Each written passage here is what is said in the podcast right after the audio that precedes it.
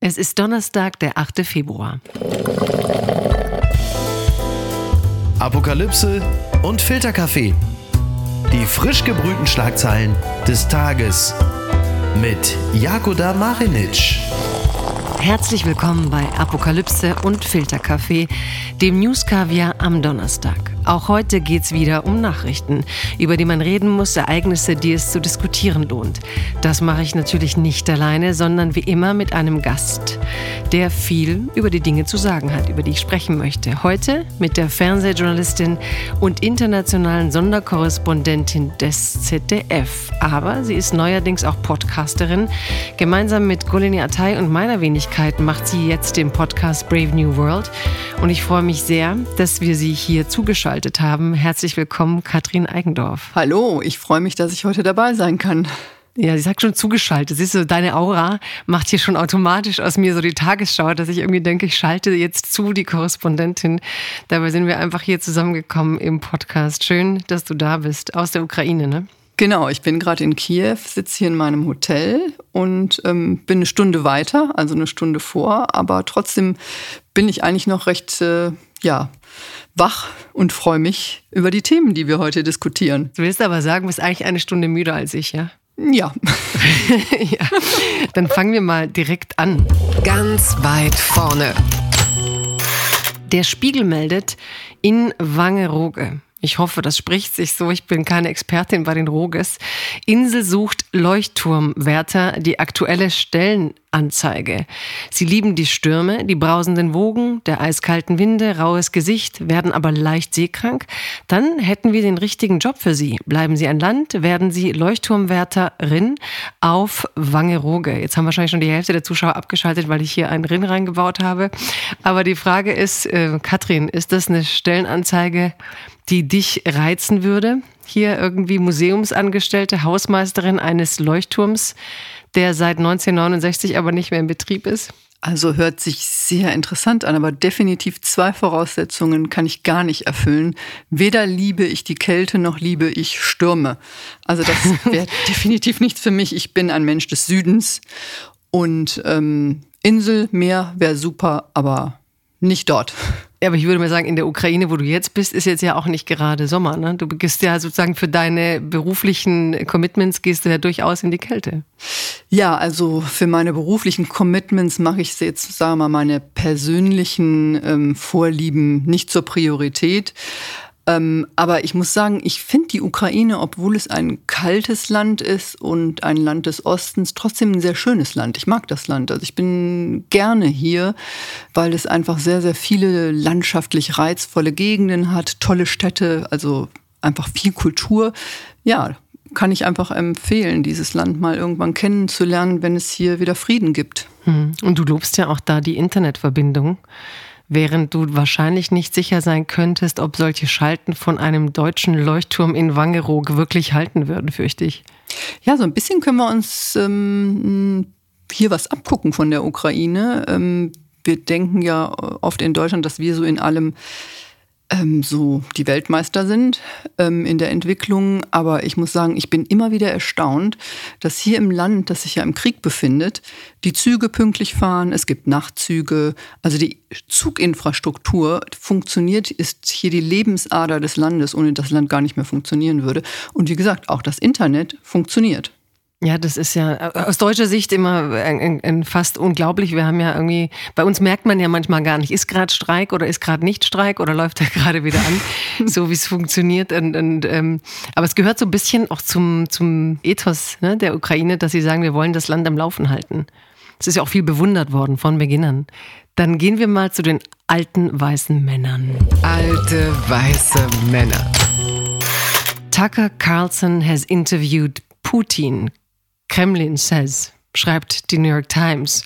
Bei Kremlin muss ich immer an die Kremlins denken irgendwie. ich habe das irgendwie noch nicht, wenn sie wirklich Kremlin sagen. Ähm, Worum geht's? Es geht um etwas sehr Ernstes. Wladimir Putin hat nämlich sein erstes internationales Interview seit der Invasion der Ukraine gegeben.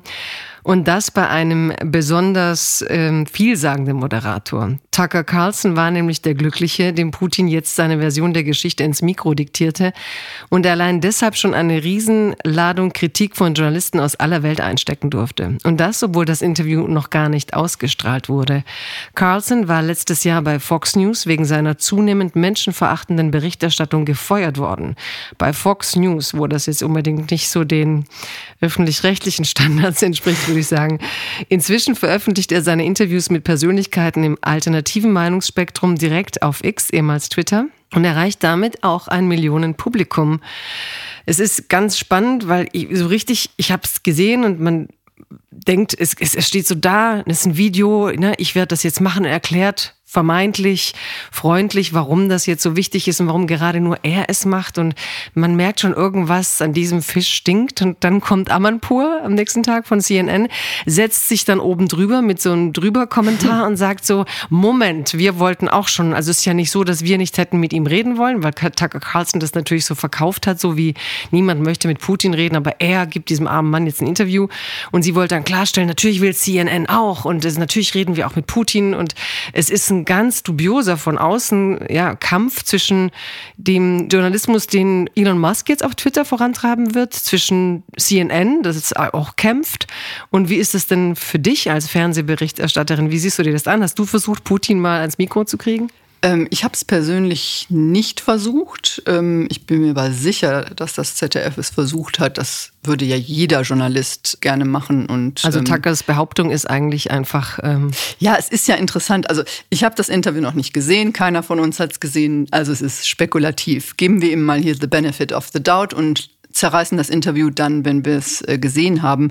Aber wenn das natürlich. Das ist Benefit of the Doubt. Also das nenne ich Benefit of the Doubt. okay.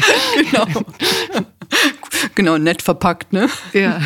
Also die Art, wie er das nach außen propagiert, zeigt ja schon, wes Geist das Interview ist. Nämlich, ich will mich damit profilieren, dass ich Putin im Interview habe. Damit steht er ja nicht alleine. Das ist ja etwas, das auch uns nicht fremd ist. Ne? Wir hatten ja auch ja, äh, sagen, einen ähnlichen ja, ja, Fall, genau. Hubert Seipel, ja, Kollege, oder ich mag eigentlich gar nicht sagen Kollege, weil das ist eigentlich kein Kollege, hat ja äh, mehrere Interviews mit Putin gemacht, hat sich seines exklusiven Zugangs zum russischen Präsidenten immer gerühmt und alle, die das kritisch gesehen haben, was er da gemacht hat, ähm, ja praktisch als Neider bezeichnet. Und er ist nichts anderes gewesen als ein willfähriger Propagandist für Putin, der einfach Putin hat gut aussehen lassen. Ich meine, man muss sich keine Illusionen machen. Der russische Präsident äh, nimmt es mit der Pressefreiheit nur wirklich nicht genau. Und ich bin mir sicher, dass er einer Amanpur oder einem kritischen Journalisten kein Interview geben würde, weil er natürlich auch gar keine kritische Auseinandersetzung möchte. Ich halte das für, für hochproblematisch. Du hast gerade gesagt, alternatives Meinungsspektrum. Egal, wo man es jetzt einsortiert. Die Aufgabe eines Journalisten ist, sich mit Mächtigen kritisch auseinanderzusetzen, kritische Fragen zu stellen und nicht sich damit zu rühmen, dass man jetzt mit einem Putin zusammen in einem Raum sitzt. Man sollte sich mit Mächtigen nie gemein machen und ganz sicherlich nicht rühmen, dass man das, dieses Interview jetzt bekommen hat.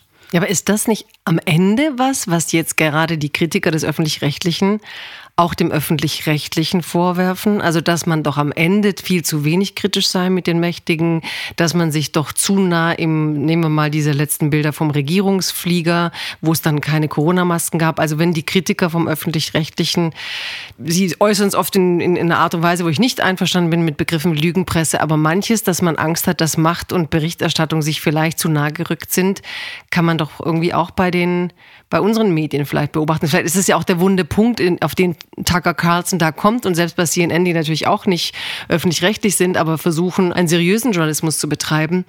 Ähm, ja, es gibt schon diesen wunden Punkt. Ja, es gibt ganz sicher diesen wunden Punkt und ich denke, den müssen wir auch diskutieren. Nur müssen wir den nicht mit Leuten diskutieren, die ja von einer ganz anderen Seite kommen. Also es geht ja solchen Kritikern ähm, nicht darum, den Journalismus besser zu machen, sondern im Prinzip ihre Nähe zur Macht zu rechtfertigen. Also diese Kritik, die, die glaube ich, müssen wir uns äh, im ZDF und auch im öffentlich-rechtlichen System gar nicht anziehen. Ähm, natürlich ist es immer eine Abwägungssache. Ja? Wenn man Zugänge bekommt, sind damit auch Erwartungen verbunden. Und ähm, man muss sich auch immer wieder disziplinieren und sagen, okay, tritt einen Schritt zurück. Äh, du hast jetzt diesen Zugang bekommen, das ist schön, aber nichtsdestotrotz, was ist deine Aufgabe als Journalistin oder Journalist? Nicht demjenigen, den du hier jetzt interviewt hast, zu dienen, sondern im Prinzip ja, den, den, den Usern, Zuschauern, die etwas erfahren möchten. Und daran messe ich auch einen guten Journalisten. Wie gesagt, die Nähe ist immer irgendwo da. Ja, ein Sportjournalist ist natürlich Sportlern nah, ein politischer Journalist ist Politikern nah. Also ich, ich, ich sehe das ja an mir selber. Also in den Ländern, in denen ich unterwegs bin, also ich bin jetzt ja gerade in der Ukraine, habe ich gesagt, ich habe hier schon, glaube ich, auch ein paar Zugänge, über die ich mich auch freue, weil ich einfach sehr lange hier arbeite und auch Kontakte zu Menschen habe. Also ich habe zum Beispiel jetzt gerade ähm, Vitali Klitschko interviewt, den äh, Bürgermeister von Kiew. Ja, natürlich hat er mir das Interview gegeben, weil er mich kennt und weil er mir vertraut. Nichtsdestotrotz, ich kann mich nicht mit dem gemein machen. Der ist nicht mein Freund und wir haben auch nicht die gleichen Interessen. Mhm. Aber macht es euch Sorge? Also ich meine, offensichtlich gibt es ja schon vor dem Interview Millionen Interessierte. Ähm, es gibt ein großes Netzwerk von Elon Musk und vielen anderen, die das verbreiten. Viele sagen jetzt schon, das Ziel ist ja eigentlich, dass man deutlich macht, dass verhandelt werden muss. Als hätten nicht irgendwie seit zwei Jahren Leute gesagt, man würde gern verhandeln, aber nicht zu Putins Konditionen. Also macht es euch nicht dennoch Sorgen, dass Elon Musk da seinen Weg findet, ja, mit seiner Art, diese Nachrichten zu verbreiten, viel mehr Menschen zu erreichen? Definitiv muss uns das Sorgen machen. Also ähm, die Möglichkeit, digitale Plattformen zu nutzen, ähm, hat natürlich diesem alternativen, wie du es nanntest, Meinungsspektrum ähm, viel mehr Möglichkeiten gegeben, ihre Version der Realität äh, zu verbreiten. Nichtsdestotrotz gibt es immer noch gewisse Kriterien, ähm, die wir ab klopfen können für das, was Journalismus ist. Und was die machen, ist kein Journalismus. Journalismus ist immer kritische Distanz. Geschichten, journalistische Geschichten müssen immer auf Fakten basieren und sollten in der Recherche auch ergebnisoffen und unvoreingenommen sein. Also das hört sich jetzt so ein bisschen an ähm, wie ein Pro-Seminar Journalismus, ja. Aber ja, nichtsdestotrotz, 8 Uhr morgens zum Frühstück fällt ein Wissen jetzt in den Kaffee, in genau. den Filterkaffee. Ja, aber da, darum geht, darum muss es Journalisten gehen. Wir müssen, wir, wenn wir das, was unsere Aufgabe ist, ernst zu nehmen, dann sollen wir die Macht kontrollieren und uns nicht mit der an einen Tisch setzen und uns damit rühmen, dass die mit uns Kaffee trinken. Das ist nicht unsere Aufgabe. Dann schauen wir mal, wie das ankommt und schauen wir auch mal, äh, ob sich äh, Benefit of the Doubt gelohnt haben wird. Aber ich glaube, dein Ergebnis steht schon halbwegs fest. Ich glaube schon, ja. ja, ja. Werbung. Mein heutiger Werbepartner ist Euro Wings. Es ist äh, in den letzten Monaten so gewesen, dass man an manchen Tagen, wenn es gerade mal wieder 8 Grad und Regen war, schon dachte, ach, ich würde jetzt doch ganz gerne mal vielleicht mal äh, irgendwo anders sein, wo es ein bisschen netter ist. Wie komme ich denn da am schnellsten hin? Oder der eigene Verein ist etwas überraschend in Europa sehr erfolgreich und man möchte ein Auswärtsspiel besuchen und da vielleicht jetzt nicht unbedingt mit dem Lastenrad hinfahren. Und da kommt Eurowings ins Spiel. Das ist die führende Value Airline Europas, die versucht den Menschen auch in turbulenten Zeiten wie Klimawandel, Wirtschaftskrise, global globaler Instabilität oder steigenden Preisen zumindest beim Fliegen ein Gefühl von Leichtigkeit zu geben. Zum Beispiel durch smarte und lebensnahe Services. Und da kommt zum Beispiel die Option Flex Light ins Spiel. Da kann man bis zu 40 Minuten vor Abflug, da kann der Flug ab 10 Euro umgebucht werden. Das ist natürlich fantastisch, gerade wenn man so ein dynamisches Leben führt, wie ich es tue. Außerdem gibt es sogenannte grüne Tarife bei Eurowings. Das bedeutet, sie bieten nachhaltigeres Reisen mit verschiedenen Möglichkeiten an. Gegen einen geringen Aufpreis kann man sich für eine Reduktion oder Kompensation der CO2-Emissionen entscheiden und da fliegt man dann doch mit einem etwas besseren Gefühl. Das bedeutet, die Entscheidung für eine Reduktion der CO2-Emissionen bedeutet eine Entscheidung für nachhaltige Treibstoffe. SAF ist ein Kraftstoff mit bis zu 80 Prozent weniger CO2-Emissionen als herkömmliches Kerosin und wird hauptsächlich aus biogenen Reststoffen wie zum Beispiel Speiseölresten gewonnen. Das habt ihr auch noch nicht gewusst, oder? Ich auch nicht. Finde ich aber großartig. Die reine Kompensation unterstützt zu 100% Klimaschutzprojekte. Für Nachhaltigkeitsoptionen kann man sich sowohl während als auch nach der Buchung des Fluges entscheiden. Mit all diesen Möglichkeiten bietet Eurowings seinen KundInnen ein entspannteres Reiseerlebnis. Also jetzt das gesagt habend, fühle ich mich auch schon deutlich entspannter. Alle Infos zum entspannten Reisen mit Eurowings findet ihr auf eurowings.com und wie immer auch in den Show Notes. Bitte empören Sie sich jetzt. Die letzte Generation will ins Europaparlament, meldet die DPA. Ähm, die Protestgruppe Letzte Generation will jetzt tatsächlich 2024 bei der Europawahl kandidieren. Also ich gebe zu, dass ich eigentlich gedacht habe, dass das äh, Verfahren, in dem man sich noch äh, bewerben kann, durch ist. Aber nein, sie haben es geschafft. Bei einer Online-Konferenz verkündete die Sprecherin Carla Hinrichs, man wolle den Widerstand von der Straße auch ins Parlament bringen. Die Gruppe stehe für die, die kein Blatt vor den Mund nehmen. Das fand ich auch ganz lustig. Das ist ja echt schon. Das ist irgendwie so süß. Also formuliert. Ja, genau. Ich weiß auch nicht. Ich sah da irgendwie so einen weißen Klebestreifen von den Streifen. Also weißt du, also dieses Blatt vor dem Mund mit weißem Blatt hat nicht so für mich funktioniert. Aber ich weiß natürlich, was Sie meinen. Ähm, die Zeit bis zur Europawahl im Juni sei sehr knapp, ergänzt der Henning Jeschke, einer der Gründer der letzten Generation. Doch reiche bei der Europawahl einen Stimmanteil von 0,5 Prozent, um einen Sitz zu erobern. Das seien etwa 250.000 Stimmen. Man versuche nun binnen einer Woche intern 100 Freiwillige für die Aktion zu finden sowie 50.000 Euro einzusammeln. Danach ginge es dann um die nötigen 4.500 Unterschriften.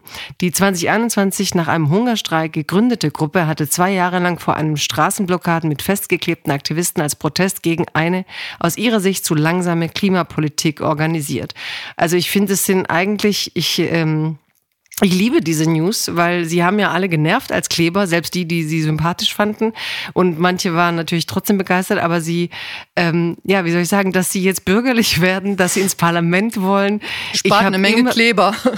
Spart Kleber, ist umweltfreundlich, spart äh, Debatten über Farben und Kunst. Und ich finde, endlich werden sie äh, politisch interessiert. Und was, wie, wie siehst du das? Also ich finde eine der besten Nachrichten des Tages. Also ich finde es auch super, dass Sie, ähm, sagen mal, die politischen Institutionen jetzt nutzen wollen, weil das, was wir in der Debatte ja immer vergessen haben, ist, worin geht es Ihnen denn in der Sache? Und ich finde, die Sache, ähm, die Sie vertreten, ist sehr, sehr wichtig. Das Thema gerät immer mehr in den Hintergrund, obwohl es eigentlich für uns als Menschheit ein Thema ist, was ganz vorne stehen müsste. Und deswegen freut mich das. Ich glaube aber Nichtsdestotrotz wird natürlich auch der äh, Protest auf der Straße ähm, weitergehen. Das ist halt ein, auch ein Kern, Kernstück dieser Protestbewegung. Ähm, ich hadere ehrlich gesagt nicht so sehr mit denen, obwohl ich mich als Berlinerin manchmal auch äh, etwas geärgert habe, wenn ich äh, wieder im Stau stand oder irgendeine Straße verstopft war. Aber ich finde das manchmal so ein bisschen sag mal, mm, inadäquat, ne? wie man die beurteilt. Dann wird dann gesagt, äh, was weiß ich, ein Krankenwagen kam jetzt nicht durch und die haben dies und das und jenes angezettelt und angerichtet. Aber wenn dann Bauern mit ihren Traktoren äh, die Straße versperren, sagt das niemand. Also Aber sagen ja auch wieder andere. Also ich finde, dass da in beide Richtungen so Reflexreaktionen ganz schnell kamen. Ne? Man hat ja ganz schnell, die, also es war dann sofort wieder zwei Lager. Entweder findet man die letzte Generation gut oder die Bauern protestierenden gut oder Proteste gut ich finde, ganz ehrlich, ich finde, es war so für mich, ich fand es gar nicht so schlimm, obwohl ich auch oft betroffen bin, wenn du dann, wenn du in Berlin irgendwo hin willst, aber darum geht's gar nicht. Oder um die Eltern, die betroffen sind. Also diese ganze Diskussion, es ging, hat völlig abgelenkt vom Klimathema, trotz allem. Und mich hat ehrlich gesagt eigentlich gestört, dass es so blutleer war. Es klingt jetzt vielleicht brutal, aber es war mir so theoretisch. Wir machen zivilen Ungehorsam, wir haben gelesen, wie das geht, es ist alles wissenschaftlich fundiert. Ich finde das auch beeindruckend, dass sie das alles so schön erklären konnten. Und dann immer das Argument, naja, in der Politik, im Parlament, in den Parteien kannst du nichts bewegen, da ist sozusagen das, das Problem sitzt ja da. Und dann war mein Gedanke, ja, dann fegt's doch raus, ne? dann schleudert's aus den Sitzen, weil ihr könnt ja reingewählt werden, das ist Demokratie. Und während Rechte die Parlamente stürmen, sitzen sitzen dann die Jungen da und, und, und, und wollen nur über zivilen Ungehorsam agieren. Insofern finde ich das sehr gut, dass es sich ausgeklebt hat. Lass uns mal sehen, ob sie es schaffen. Ich fände das jedenfalls eine schöne Mobilisierungsaktion, die der Demokratie zugute käme. Definitiv. Verlierer des Tages. Warum Zelensky seinen Armeechef loswerden will, fragt oder berichtet die SZ.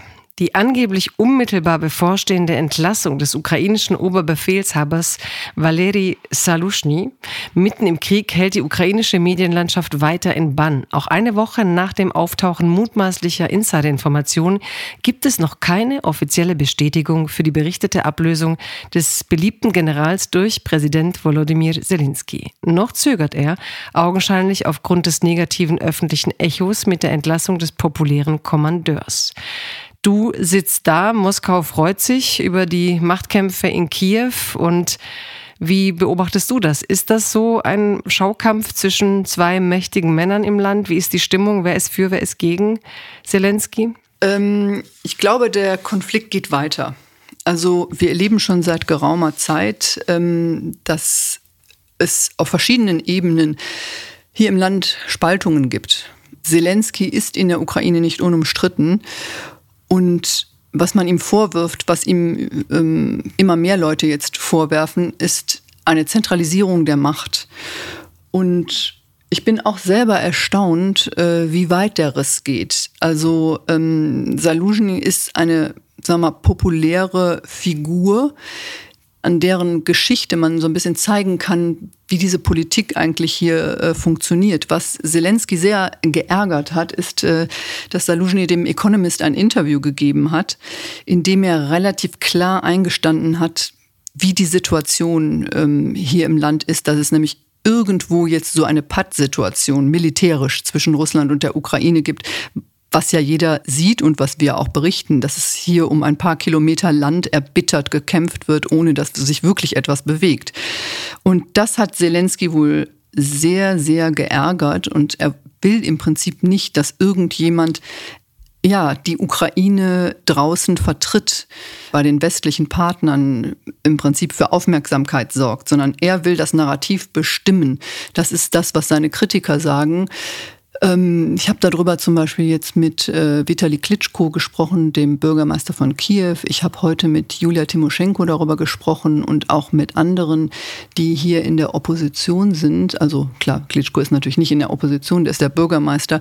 Aber diese politischen Stimmen, die es ja in der Ukraine auch vorher gab, es gibt ja hier auch ein Parlament, ja, die fühlen sich zunehmend äh, nicht mehr ernst genommen und sagen, Zelensky spricht gar nicht mehr mit uns. Also es ist einfach nur noch die Politik Politik, die Zentralisierung der Macht, ähm, die wir hier erleben. Und das schadet dem Land natürlich unglaublich. Also wenn es jetzt hier wirklich zu einem Zerwürfnis, nee, es ist ja schon ein Zerwürfnis ähm, zwischen Saluzhny und Zelensky gibt, das schadet dem Land, weil es hat sich ja gerade damit ähm, im Prinzip einen Vorteil verschafft, dass die Ukrainer als einig galten, ja, dass es so aussah, als ob sie hinter ihrem Präsidenten stehen.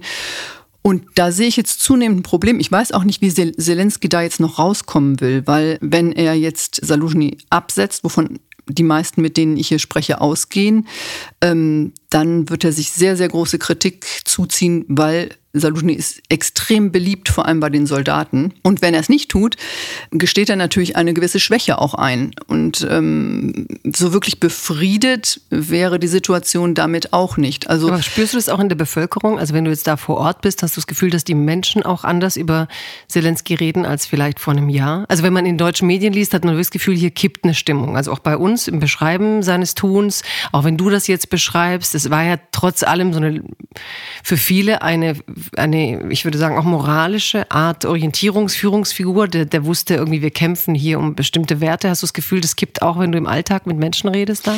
Nein, ich habe nicht das Gefühl, dass die Stimmung kippt. Die Stimmung äh, gärt schon lange. Das ist ja das mhm. Interessante ähm, bei unserer Berichterstattung. Wir lassen manchmal so die Details dann auch gerne weg, ja, im Sinne der großen ganzen Geschichte. Also das Thema Korruption, das Thema, wer opfert sich eigentlich für dieses Land und steht an der Front und kämpft, während andere es nicht tun, war auch vorher schon ein Thema. Ein sehr, sehr großes Thema. Und das kocht jetzt immer mehr hoch. Und durch diesen Machtkampf, den wir hier jetzt erleben, greifen wir Journalisten das natürlich jetzt auch auf. Aber es ist nicht so, dass hier jetzt eine neue Stimmung im Land herrscht, sondern diese Stimmung hat es auch vorher schon gegeben. Und das ist ein sehr, sehr großes Problem für die Ukraine, weil tatsächlich steht in Frage, wird es irgendwie eine neue äh, Mobilmachung geben? Wird es einen Austausch von Soldaten an der Front geben? Ähm, wird es eine gerechtere Verteilung auch äh, der Aufgabe geben, für dieses Land zu kämpfen? Und was man eben auch sieht, und das ist natürlich eine Entwicklung, die sich jetzt weiter zugespitzt hat, dass es den Leuten zunehmend schlechter geht. Also es ist ja nicht nur so, dass wir diese furchtbaren Schicksale erleben von Menschen, die getötet, verletzt, vertrieben werden, sondern in der Masse ist die Bevölkerung deutlich verarmt. Die Menschen sind einfach viel, viel ärmer als vorher. Und das merkt man schon. Mhm. Er hat ja jetzt, glaube ich, auch ein schärferes Mobilisierungsgesetz durchgebracht. Also ne, es wird für Kriegsdienstverweigerer härter. Also es ist ein Kampf um Soldaten wird langsam auch ein bisschen ein Kampf gegen die eigenen Menschen, die ja auch zum Teil geflohen sind. Dann der Friedensgipfel. Man weiß nicht, Peking ähm, hat da auch nichts ausrichten können. Man hat Angst, dass die USA die Ukraine im Stich lassen, weil Trump letztlich das Thema zum großen Politikum macht. Ähm, in vielleicht zwei kurzen Sätzen jetzt finde ich, dass wir jetzt hier Bernd äh, Ulrich simulieren, der in zwei Sätzen die Welt erklären musste. Aber wie viel müssen wir äh, fürchten, auch nach diesem Superwahljahr, also auch in den USA? Und wird das schwierig, wenn, also was erwartet uns? Ich würde mal da du mir ja nicht viel Zeit gibst, das differenziert jetzt ja. auseinanderzunehmen, mich eher für die optimistischere ähm, Variante des Blicks darauf entscheiden. Ich glaube, dass erstens mal die Messe noch nicht äh, gelesen ist in den USA. Also wir schreiben und äh, berichten jetzt immer schon davon, dass als wäre Trump jetzt äh, schon wieder an der Macht zurück. Das ist noch ein langer Weg bis dahin. Ich glaube auch an die Stärke der amerikanischen Zivilgesellschaft. Und ich glaube, ähm, dass es eine große Chance ist für Europa, sich auch mal auf die europäischen Stärken zu besinnen. Das ist ja auch das, was die Ukrainer uns immer wieder sagen. Hat mir heute übrigens auch Julia Timoschenko gesagt.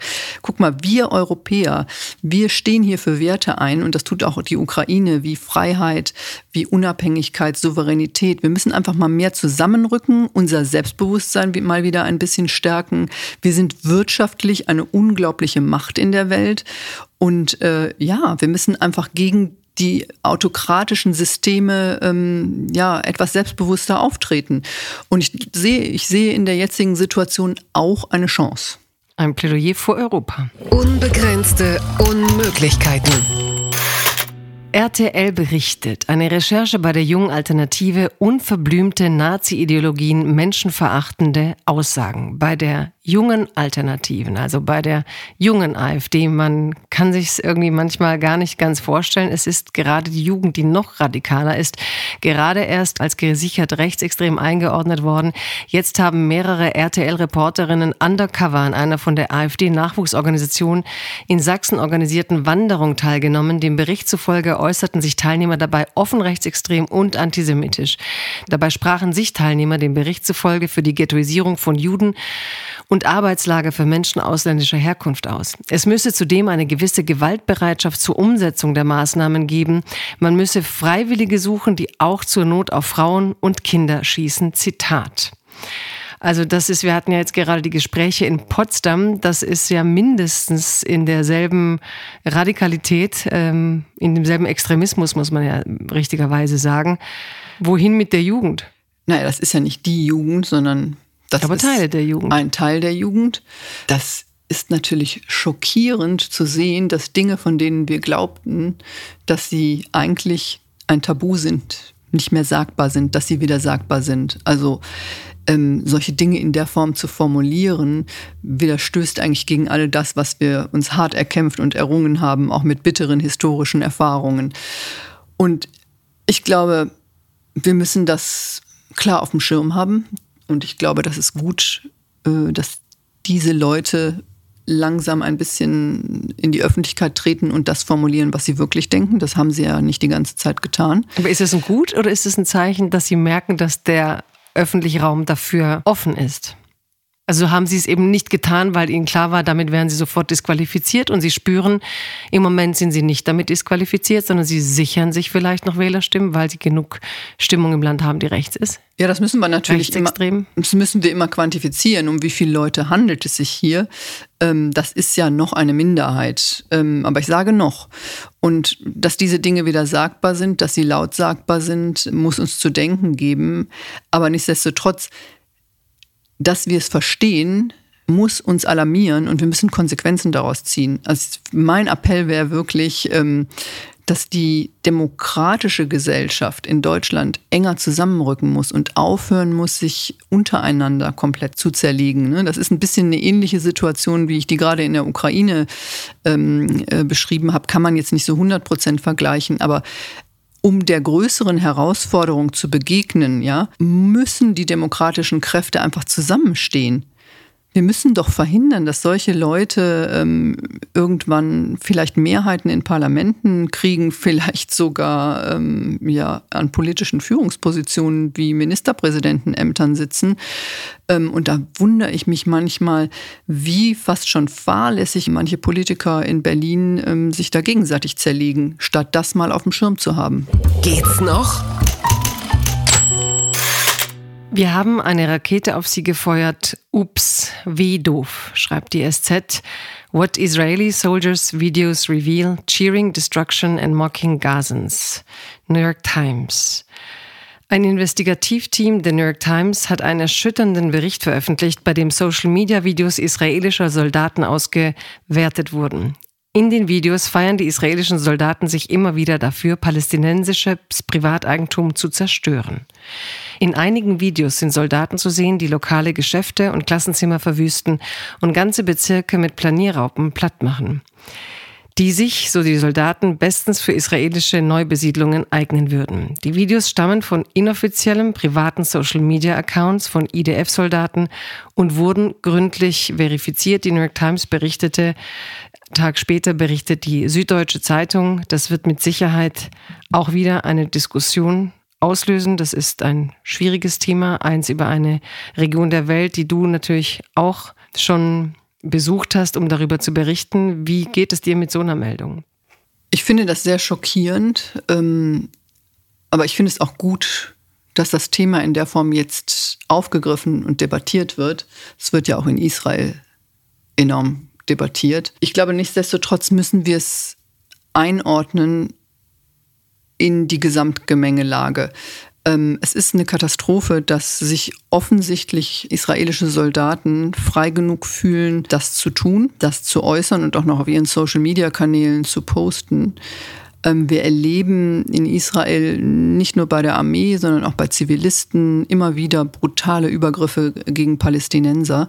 Wenn es der israelischen Regierung nicht gelingt, das in den Griff zu bekommen, dann wird der Flächenbrand immer schlimmer werden. Aber dennoch sehe ich einen Unterschied ob ich das als offizielle Politik vertrete oder ob ich Leuten, hm, die ähm, völlig zügellos sind, keine Grenzen setze. Es ist nicht offizielle Ansage der israelischen Armee äh, an die Soldaten nach Gaza zu gehen und ähm, die Zivilbevölkerung zu tyrannisieren, ja, ihre Sachen zu zerstören. Aber da würde ich jetzt also nicht jetzt, weil es meine Meinung ist, sondern als Argument einbringen, dass ja sehr wohl ähm, viele sagen, dass Gaza in einer Dimension zerstört wird, die man so nicht haben müsste. Also ich glaube, Blinken hat ja jetzt gerade wieder mit Netanyahu geredet. Auch ähm, es wird gerade wieder darüber gesprochen, was Netanyahu daraufhin sagen wird, welche Angebote er für, für einen äh, Waffenstillstand machen will oder wie er sich das vorstellen kann. Also diese Gespräche sind ja da über die Brutalität des, der, der Verteidigung Israels. Ähm, ich glaube, das ist natürlich ein Wunderpunkt, der jetzt auch nochmal weltweit, glaube ich, öffentlich wird. Ich frage mich, was ist deine Zukunftsvision? Also kann man an dem Punkt kommen, oder ist für dich Waffenstillstand möglich? Was erwartest du jetzt von Netanyahu? Das ist genau äh, das Stichwort Zukunft und das ist das, was uns auch wirklich große Sorgen machen muss. Und da sehe ich eigentlich auch, ähm, sagen wir mal, den, den, den kritischsten Sachverhalt, dass nämlich die israelische Gesellschaft und Politik nicht über die Zukunft nachdenkt, sondern es ist einfach Zerstörung, wo man sich fragen muss, mit welchem Ziel. Ja, die Hamas äh, ähm, und ihre Infrastruktur zu vernichten. Das Ziel ist nicht, glaube ich, wirklich erreicht und man muss sich fragen, ob das erreichbar ist. Und man muss sich fragen, was soll denn ähm, künftig mit dem Gazastreifen passieren? Wie soll er gesichert werden, verwaltet werden, wieder aufgebaut werden? Netanyahu ist eine Katastrophe für dieses Land, weil er seine Macht an diesen Krieg bindet und überhaupt nicht bereit ist, diesen Krieg bald zu beenden und überhaupt keine Konzepte dafür hat ähm, und keine Visionen, wie die Zukunft ähm, aussehen kann. Die, die Frage und Idee, kann es eine Zwei-Staaten-Lösung, wie es immer angedacht war, wirklich nochmal geben? Oder zu was kommt man denn dort in der Region, um die Region zu befrieden? Ähm, ja, das ist ein Riesendilemma. Ich, ich, ich bin, da, bin da sehr skeptisch, dass die Amerikaner äh, im Moment mit ihrer äh, Kritik wirklich durchdringen. Also Netanyahu scheint entschlossen, dass gegen alle ähm, Versuche, und die Amerikaner sind, haben ja eine Krisendiplomatie ohnegleichen äh, im Moment äh, im Nahen Osten. Weil natürlich auch Bidens Wahl ja mit davon abhängt. Ne? Genau, genau. Wir sehen, mhm. dass möglicherweise diese Situation Biden extrem viel Stimmen kosten kann. Und äh, ich sehe da im Moment keine Lösung, weil, wie gesagt, Netanyahu ähm, ist völlig unbelehrbar und er lehnt ja auch jede Art von Waffenstillstand ab. Okay, darüber kann man diskutieren. Ähm, ich finde, da gibt es auch berechtigte Argumente, dass man sagt, ein Waffenstillstand nutzt natürlich auch der Hamas. Wir müssen auch natürlich sehen, die große Schwierigkeit, die die israelische Armee hat, in Gaza dort ähm, zu operieren, ja, das hört sich jetzt ein bisschen zynisch an. Die Hamas nutzt Zivilisten als Schutzschilder. Sie hat ihre Infrastruktur in Krankenhäusern, ja. Sie baut ihren Kampf darauf auf, dass möglichst viele Zivilisten ums Leben kommen, ja, damit die entsprechenden Bilder in der Welt verbreitet werden. Äh, das sind Sachen, die müssen wir in der Diskussion immer auch auf dem Schirm haben. Nichtsdestotrotz muss der Anspruch an den israelischen Staat und auch an die Armee sein, dass sie äh, sich an Rechte hält. Und das tut sie nicht. Also damit verstößt sie ganz klar gegen, gegen internationales Recht. Und ähm, das halte ich für ein Riesenproblem. Katrin, da du natürlich als internationale Sonderkorrespondentin, was ein wunderschönes Wort ist für die Frau, die in die Krisengebiete zu fliegen hat, ist und uns davon berichtet äh, und dass du auch vor Ort warst. Und eins fand ich einmal sehr schön, da hast du äh, nach all diesen schlechten Nachrichten ein Bild vom Strand ähm, gepostet auf deinem Instagram-Account, wo man ein, einfach ein Meer ruhig da liegen sah und Sand und sich irgendwie diese Surrealität, dass es trotzdem auch Stellen gibt, an denen es ruhig ist und Menschen ihr Strandtuch vom, aus dem, vom Sand heben, so. Ähm, ähm, all diese Gleichzeitigkeit der Dinge. Und deswegen kriegen wir jetzt am Ende nochmal für dich, ähm, ob dieser Gleichzeitigkeit der Dinge. Es gibt nämlich auch Ecken der Welt, da darfst du aber dann nicht hinfliegen, in denen geschehen schöne Dinge, leichte Dinge. Das ist ja drollig. Sweet 116. Town throws birthday bash for America's oldest person, berichtet der Guardian. Eddie Ceccarelli, ich schätze italienische Wurzeln, die älteste Frau Amerikas, hat am Sonntag eine große Geburtstagsparty gefeiert. Davon berichtet der Guardian aus Nordkalifornien. Ihr Geburtsdorf Willits, in dem sie immer noch wohnt, organisiert anlässlich jedes neuen Geburtsjahres eine Parade für die 116-Jährige, bei der Hunde, Feuerwehrwagen, Müllabfuhren, Musikanten und ballonbehangene Autos im Korso fahren und spazieren. Aufgrund ihrer fortschreitenden Demenz konnte Zeccarelli, der Parade nur etwa zehn Minuten beiwohnen, zog sich dann mit kalten Füßen wieder zurück, nachdem sie den diversen Kamerateams und Fotografen zugewunken hatte. Happy Birthday, Eddie. Ist das die Queen of USA, fragt man sich, die jetzt länger lebt als Britain's Queen. Ist das so ein Leben, wie man sich's wünscht? Geboren in einem Ort, 160 Jahre, die Stadt feiert dich, du winkst einmal der Welt. Ist das ein ruhiger Lebenstraum für dich? Äh, definitiv. Also ich möchte. definitiv, sagt sie, während sie in Kiew sitzt. ja, klar. mein Ziel ist, man glaubt es nicht bei dem Beruf, aber ich möchte 120 werden. Das mhm. ist ja biologisch auch eigentlich möglich. Also wenn man äh, sich mal anguckt, was es so an neuen Erkenntnissen gibt, an Forschungsergebnissen, äh, kann unsere Generation schon sehr alt werden und ähm, 120 ist möglich, möchte ich auch gerne werden, aber ich möchte natürlich schön alt werden, also ähm, mhm. nicht irgendwie. Wollen wir das nicht völlig alle. gebrechlich sein, sondern ich stelle mir so 120 vor, aber mit 90 dann noch Tennis spielen. Also das ist so mein, mein Konzept. Ja, so wie Ruth Bader Ginsburg, ne? Morgens genau. so nochmal, ich mache jetzt hier noch ein paar, ne? Also wie heißt es, wenn man äh, Sit-Ups und, äh, und, und, ja, und Liegestützen. Und Yoga. Ja, und dann gehe ich gegen Trump, äh, gegen Trump richten. Ja, das kann ich mir gut vorstellen. Das heißt also, ich sehe dich in 80 Jahren wieder. Ja, hopefully. Ja, hopefully. Vielen Dank, dass ich dich heute hier haben hören durfte und äh, unser, ja, unsere Zuhörerinnen dich hören durften. Und schön und vielen Dank, dass du da warst, gerade aus Kiew. Ja, liebe Grüße zurück nach Deutschland. Danke dir. Apokalypse und Filterkaffee ist eine Studio Womans Produktion mit freundlicher Unterstützung der Florida Entertainment. Redaktion Yannick Schäfer. Executive Producer Tobias Baukhage. Produktion Kate Kubel. Ton und Schnitt Lara Schneider. Neue Episoden gibt es täglich.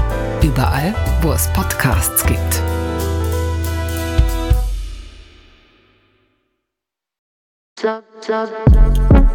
Buh, Stefanie Giesinger hier. Mit mir habt ihr nicht gerechnet, oder? Ich bin nur kurz hier, um euch über meinen Podcast zu erzählen, G-Spot.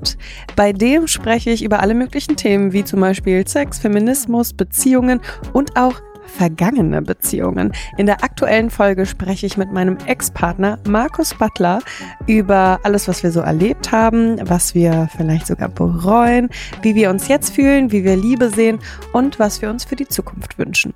Also, falls ihr Lust habt reinzuhören, würde ich mich sehr freuen. Bis dann!